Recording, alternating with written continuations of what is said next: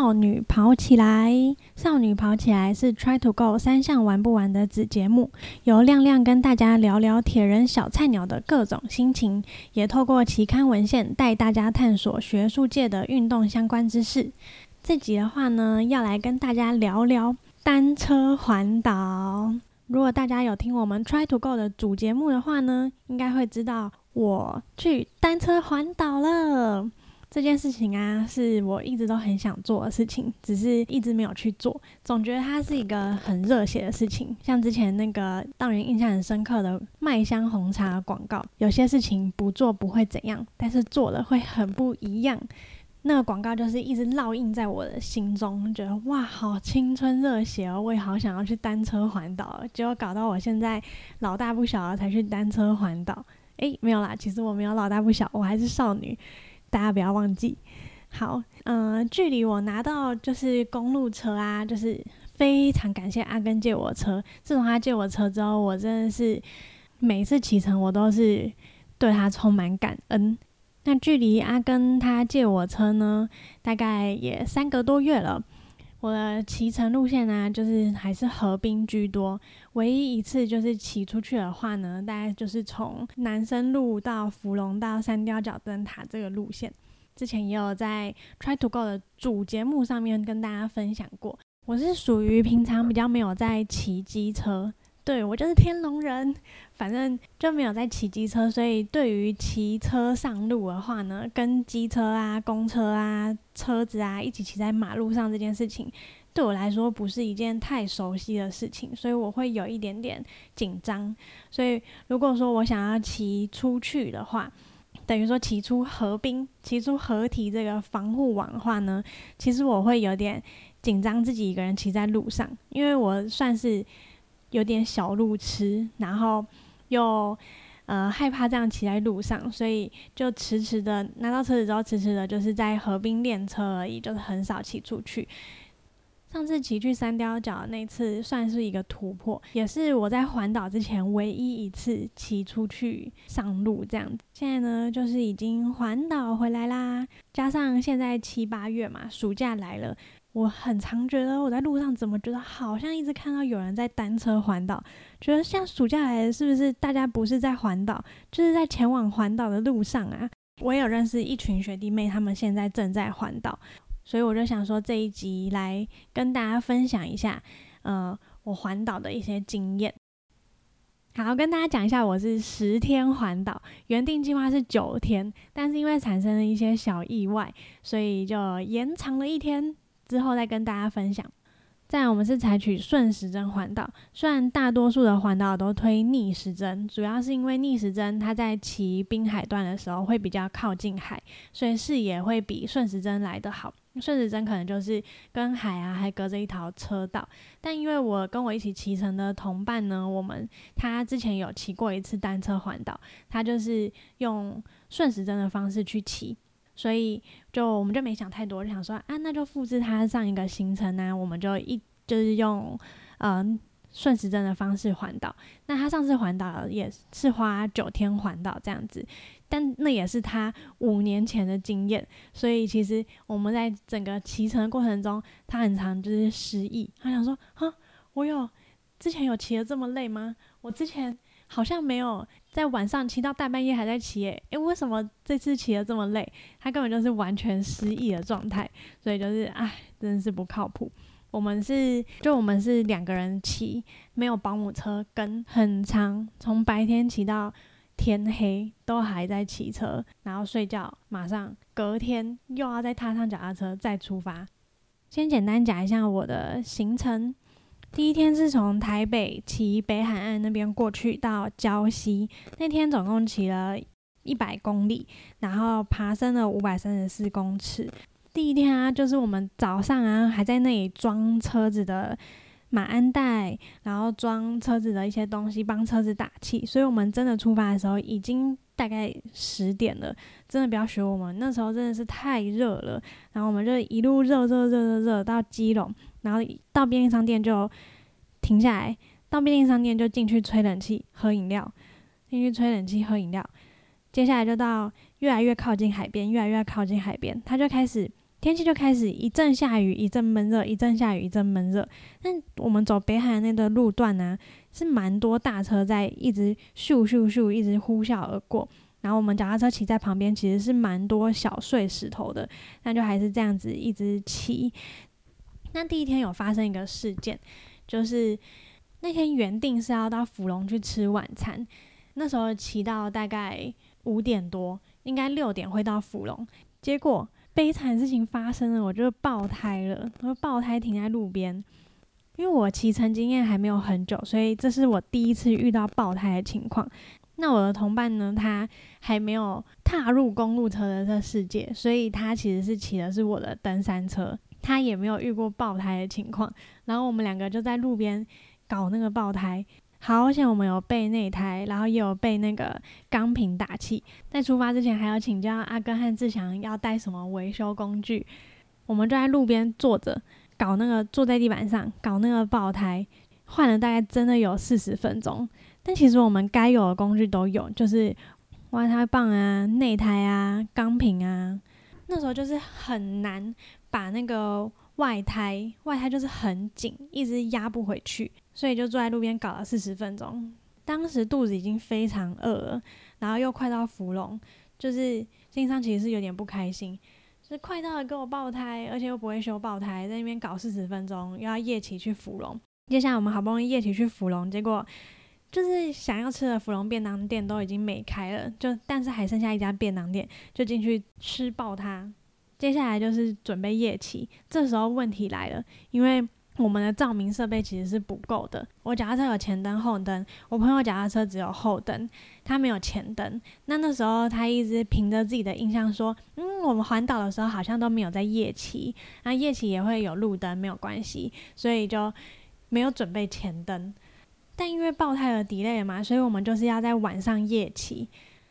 在没有灯的状况下夜骑，真的是蛮危险的。而且到礁溪那段呢，有些地方真的很暗，有些地方路灯很远才有一个，然后他就只能够，他就是沿着地上的那条白线这样子骑，这样子不打紧哦。这时候，这时候老天爷又给我们下暴雨，就在晚上夜骑的时候，天气突然就是越靠近礁溪越来越不好，就下了一场超级暴雨。那因为我朋友他就是第一天骑那台登山车，因为那台登山车也是我的车，所以他比较不习惯那台车，他就骑得比较慢，所以我每一段的话，我都是停下来等他，停下来等他，停下来等他。那在暴雨的时候啊，他就是要帮他的行李套上塑胶袋。他在准备那个是一些防水的东西的时候，我就是站在雨中，就在我就是在黑夜里站在雨中这样子等他。这时候就是有一台车，他从我旁边开过去，开过去之后他就又 U turn 回来，他就在对接对我喊说：“请问你需要帮忙吗？”然后我就说：“不用，我在等我朋友。”但当下我就是心情真的是觉得天哪，什么时候才要当到礁溪？就觉得第一天真的是蛮发生了蛮多意外的。然后后来朋友就是终于赶快，终于赶上来，我们就是彻夜赶路到礁溪的民宿 check in 之后，就是带着淋湿的心，脚踏车啊，所有东西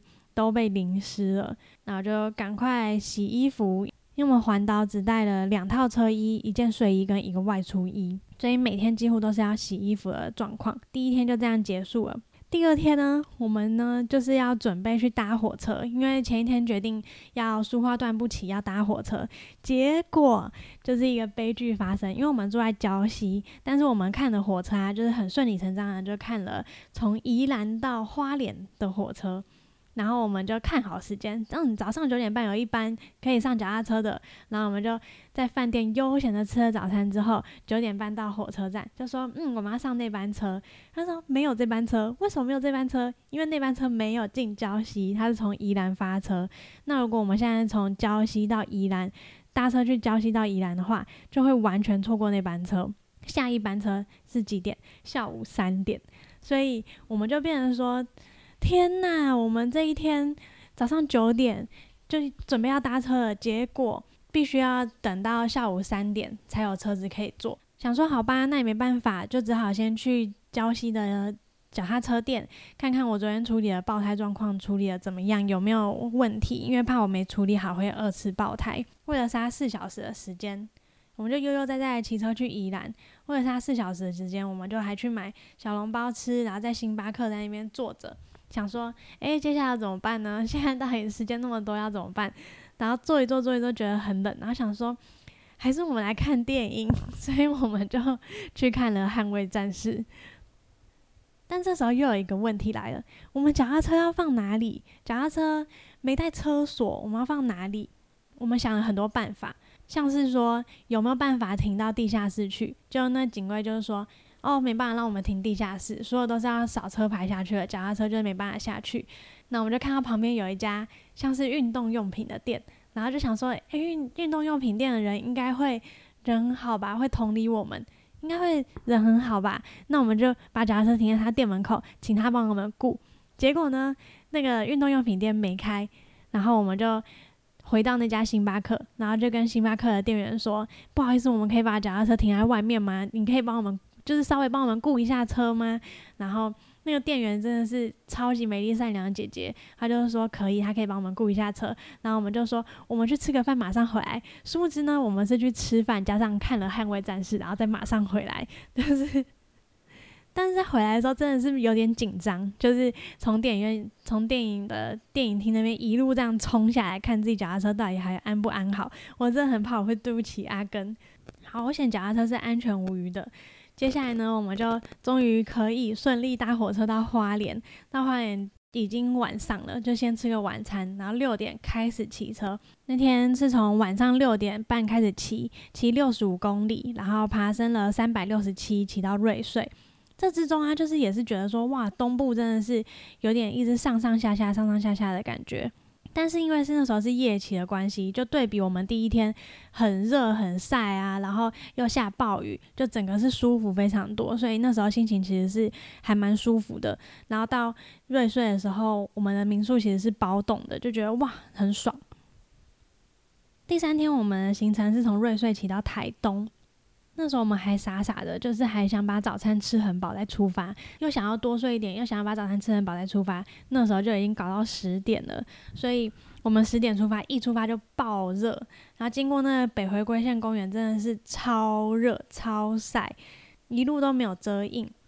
原本短短的路程应该要可以骑，就是可能二十三或者是二十六的时速，但我们那时候时速可能都只有十三，所以我们就在下午的时候到了玉里，玉里吃了很多好吃的东西，在那里彻底的休息了很久。东部就是视野很好，就是接下来到池上啊，就是整个一片都是金黄色的天，各种颜色的天，就觉得心情非常好，但也是觉得哦，骑了好久才骑出池上，再骑了好久才到鹿野。然后又路也又骑了好久，每个县市感觉都要爬一个小山，上一座桥，再下桥，然后到另外一个县市，所以就是感觉爬了很多小山，这样子一路才到台东，而且最后到台东那段呢，它是没有。几乎完全没有路灯的山路，我朋友他没有前车灯，就知道多恐怖了吧？就变成说我要跟他骑得很靠近，就我跟他变一对，然后我是有前车灯的。终于到了台东火车站，然后又好一阵子才进市区，那时候都已经又饿又累，冲去买宵夜，然后回家狂洗衣服，再结束这一天。第四天的目标原本是要从台东直接骑到丰港，就是从台东直接过南回到丰港，但是因为前几天我们就是发生了太多意外啊，然后。然后火车又耽误到了一点时间，所以我们就决定说，好像真的身体没办法负荷我们骑这么远的距离。因为如果从台东骑到丰港的话，大概要骑九十一 K，然后爬升六百，所以我们就决定在南回之前先多一个晚上。我们就决定第四天的行程是台东到达人，所以那天的话，我们就只要骑六十五公里就好。但总爬升也是因为东部嘛，就是还是。上上下下，所以总爬升也是有到四百二十，就是其实还好，骑的算是蛮舒服的。但因为我们就是想说啊，这距离很短，那我们就可以睡饱一点，就是死活不记教训，所以又变成中午出发，然后超晒大逆风，就一直只要有 seven 就直接一直进去，看到 seven 就如同看到绿洲一样，就一直进去，一直进去，一直进去，然后一直喝那个魔爪，喝能量饮，喝一些就是 fin 啊什么的。然后这段真的是绵延不绝的爬坡加下滑，让我印象超深刻的是有一个香金大桥一号，然后香金大桥八号，它从一号到八号，前面大概一号到六号好像都是一直在爬坡，一直在爬坡，然后你眼睛放眼望去就是哇，我还有那么多坡要爬。就很像绵延不绝，真的是硬硬的这样子。但它的风景真的非常美，就是左边是海，右边是山，超级美，一片一片一片。然后中间我们还经过多良车站，就是也是非常美。终于到达达人了，因为达人那天住一晚。那隔天呢，就是我们就一直想说，听说有那个隧道通过去了。无知的如我们，觉得说应该是可以走隧道过去，就没想到隔天一早，民宿老板就说：“哎，加油哦，你们要上寿卡了。”想说：“哈，我们要上寿卡吗？”就是我们还跟他说：“哎，没有啊，我们有隧道可以，现在已经有隧道可以通车。”他说：“那隧道不能开放脚踏车走啊。”然后我们就想说：“哈，不能开放脚踏车走。”所以我们就还是乖乖的上寿卡。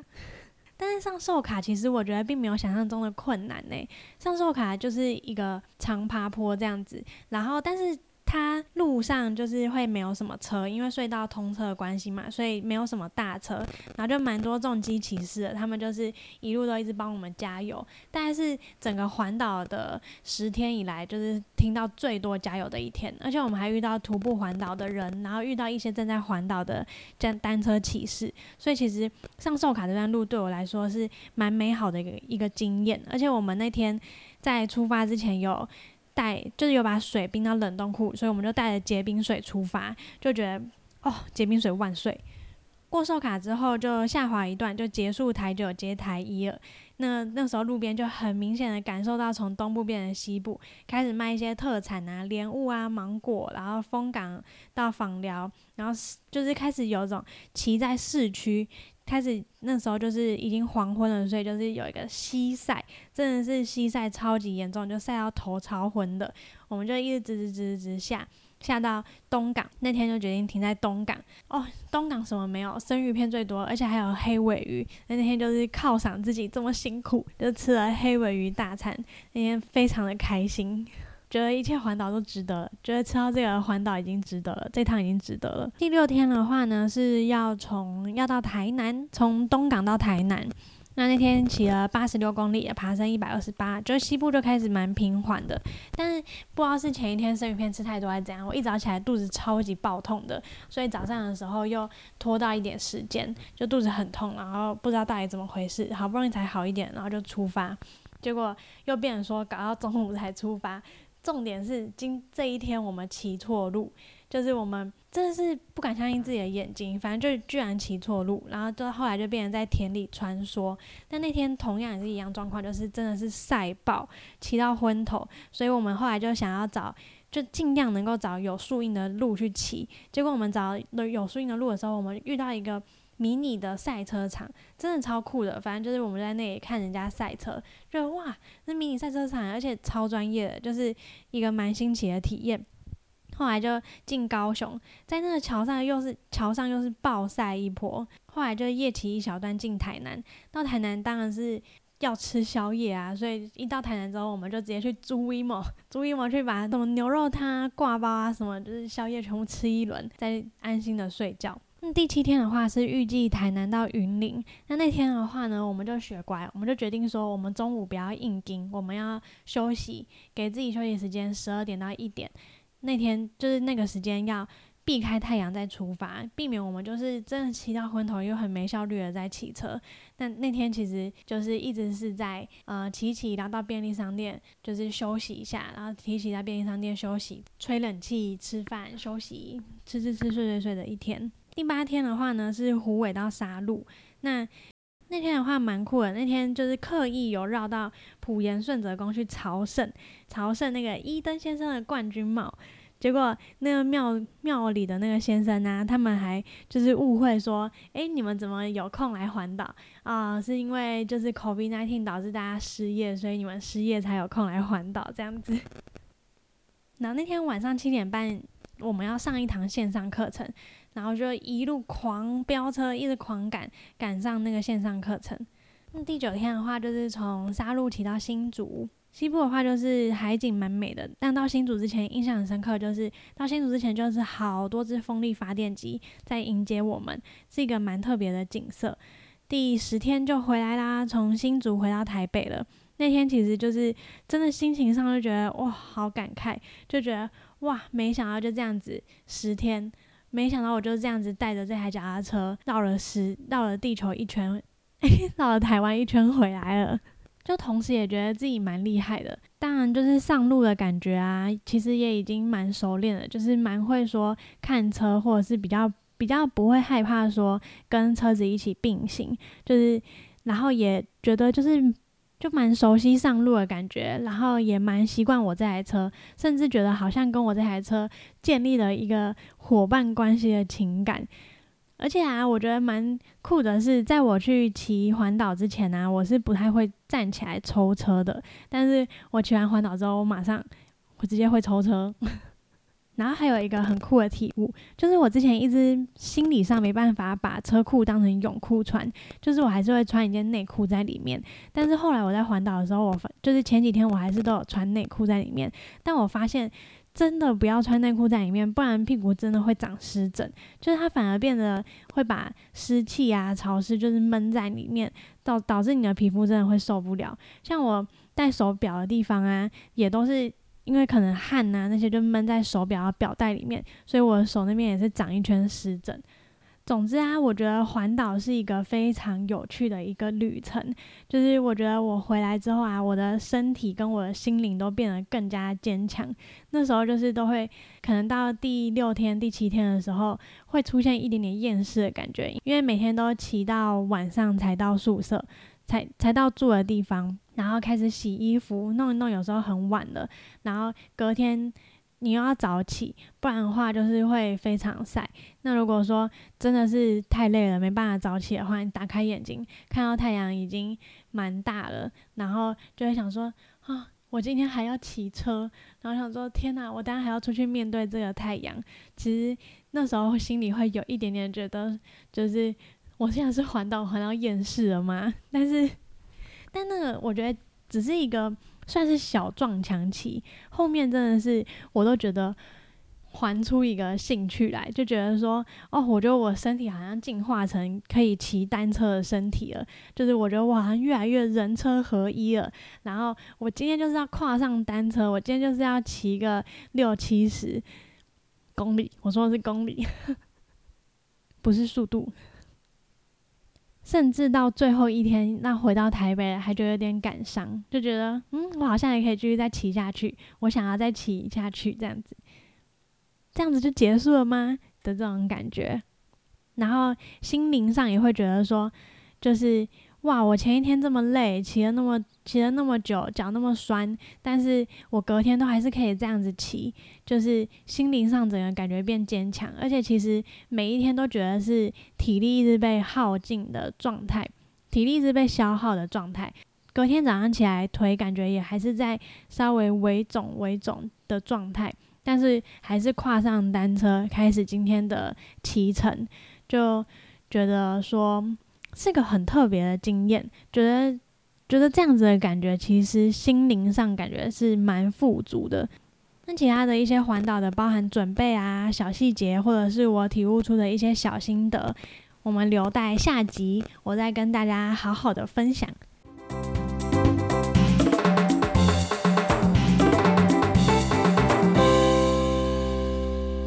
下一个单元来到亮亮的补给站。铁人三项比赛中，补给很重要。至于知识的补给，就让国际上的学术文献来提供给大家。今天补给站要来聊聊 COVID-19，因为现在越来越多人确诊 COVID 了。因为现在越来越多人确诊 COVID，现在身边呢，可能有一些人都已经是确诊后的患者，或者是正在确诊中，听起来有点可怕。但是今天这篇文献呢，就是要来分享在 COVID 大流行期间。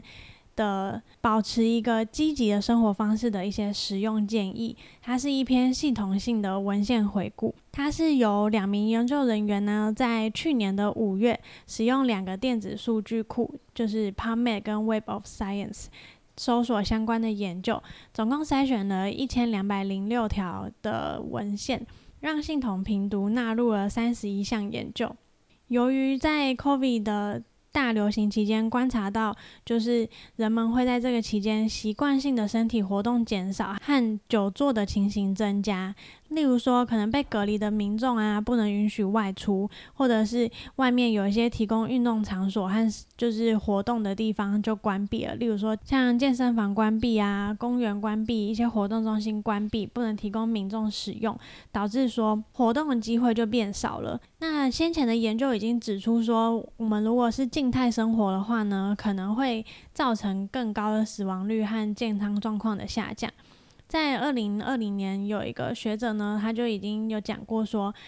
即便是几天的不活动，就是五天五到七天的不活动和久坐的生活方式，也足以导致你有氧能力的下降，胰岛素抵抗啊，脂肪沉积，然后神经肌肉的一些损失，还有低度的全身性发炎，这些都是有可能导致的。他那篇文章呢，就建议说要进行。有规律的低等到中等强度的运动，加上最好是在隔离期间的时候，就是在你比较没有活动的时候，你要减少你的热量摄入，要减少比平常少十五到二十五 percent 的热量，才能够有效的预防心血心血管代谢、神经肌肉和内分泌的一些疾病产生。作者有建议说，就是他所谓的低等到中等强度的活动呢，大概就是每天至少要走五千步，就是使用你的那个手表或者是一些穿戴式装置去测这个时测这个步数。另外一篇文献呢，他收集的都是肥胖的小朋友，在呃就是隔离这段期间呢，他们发现这些小朋友的水果的摄取量增加了，含糖饮料、红肉和洋芋片。的摄取量也增加了，然后呢，可想而知，他们参加运动的时间减少了，睡眠的时间减，睡眠的时间增加了，还有一个什么东西增加？使用屏幕的时间，就是使用电脑、使用手机这些的时间也增加了。所以呢，你可以假设，假设说这段隔离期间，或者是这段远端大家都要待在家里的期间越长。那这个对于儿童的健康影响是产生非常不好的影响的，所以其实这篇文章作者是建议说，如果是呃肥胖的小朋友被隔离起来，因为他是针对这群这这个族群去研究啦，就是肥胖的小朋友被隔离起来的话呢，最好是可以有远端的医生，就是监控他们的生活方式，这当然是一个理想这样子。再因为说就是。在因为确诊隔离啊，其实它也带来了人们的一些精神上的转变。例如说，文章指出，部分人会出现在隔离期间睡眠品质变差、心理健康状况下降的状况。先前的文献都已经说明了，适度的活动，你一天有适当的活动量，是会造成你的睡眠品质是变好的，因为它可以缓解一些你的压力和焦虑。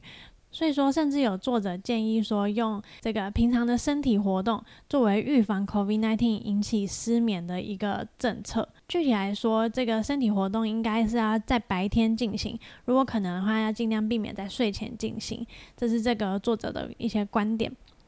那有研究指出说，在 COVID-19 的居家隔离期间呢，这些人他们在被隔离起来，他们每周花在体育活动的时间上，足足少了二点三到四点六小时。然后他们也因为这种不健康的生活方式而导致体重增加。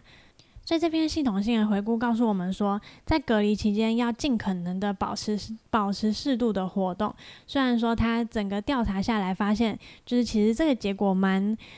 蛮可想而知的，就是大家在隔离期间，就是吃的很多，动的很少，然后心理状况、身体状况都是走下坡这样子。但是要怎么预防呢？就是最好的方式就是你适度的动起来。这里我要分享一下，就是依据 WHO 啊，它其实是有把这个 COVID-19 分成轻度、中度跟重度的状况。原则上，自主隔离中的无症状病人，或者是住院中的轻症病人呐，他们在开始运动前呢，要留意一些他不适合开始运动的一些条件。例如说，你的体温如果大于三十八度 C，或者是你的你有严重的呼吸困难，或者是你的血氧饱和浓度，就是大家可以去买一个血氧计，血氧饱和浓度如果还在小于九十五 percent 的话，或者是你的休息时血压小于九十 over 六十 mmHg，或者是大于一百四十 over 九十 mmHg。还有一些你有其他不适合运动的一些疾病，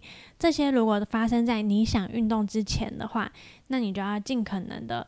呃，你就要告诉你自己说你是现在是不适合开始运动的。最一开始的时候，你在隔离期间的运动啊，其实你可以做的运动项目有哪些呢？你可以做一些轻度的有氧运动。例如说一些肌力训练呐，或者是作战运动，或者是登阶运动这种，它的强度大概是要多少呢？强度的话，就是要大概是要在自觉用力系数小于三分，小于等于三分，大概是要在比轻松走路还在轻松一点的有氧活动，你就觉得你做的这个可能是一个踏步运动，或者是呃轻松的走路运动，你做完这个运动，你是不会觉得很喘的，然后你也不会觉得很累。重点是你隔天不会觉得哦我很疲劳这样子。那每次大概做个十的十五分钟到二十分钟，那每天做个两次。还有你可以做一些低强度的阻力训练，例如说拿弹力带啊，然后做你的 E R N 的四十到六十 percent 就好，可能一组做十下，那每天做个三组，然后渐进式的这样增加增加次数。因为 COVID-19 就是一个肺炎嘛，所以你。一定要做的是一个呼吸运动，就包含扩胸运动。扩胸运动的话，就是用鼻子吸气，把气吸饱。那你想象你的，就是你主要的吸气肌肉是横膈肌，所以你气要吸到你的肚子里面，而不是让你的肋骨整个打开。是你吸气的时候，是你吸气的时候肚子凸出来，然后吐气用圆唇的方式，像吹气球一样这样。吹出来，然后再吸饱，吸到最饱，然后吐，慢慢吐吐吐吐出来。那你可以在心中默念说：你吸气是念一二，然后吐气吹的时候吹一二三四。那扩胸运动的话，就是这样子的圆唇吐气的呼吸运动法，再加上手在吸气的时候往上，双手往上抬高，再帮助你的肋骨往上提升，帮助你的肋骨往外开阔。提高，然后吐气的时候手慢慢放下来，吐吐吐吐这样子，这个呼吸运动就是是呃病人一定要练习的。那如果你在过程中啊，你发现你在运动的时候，你的体温出现了波动，就原本没发烧，可是你过。运动运动的时候变得很热，然后超过了三十八点五度，那你可能要立即停止运动，或者是你在运动的过程中，你的血氧浓度反而下降了四趴。例如说，我原本是九十六，那我运动运动变成九十二，或者是我在运动的时候，我血氧已经掉到九十三以下的话，那你也要停止这运动，可能这运动对你来说太激烈了。然后再的话呢，呃，如果你在运动的时候出现胸闷、胸痛、呼吸困难、剧烈咳嗽、头晕、头痛、视力模糊、心悸、冒冷汗等症状的话呢，你也都要让自己休息一下，停止运动。那这就是今天的补给站啦，这集的节目就先到这边，我们下次见，拜拜。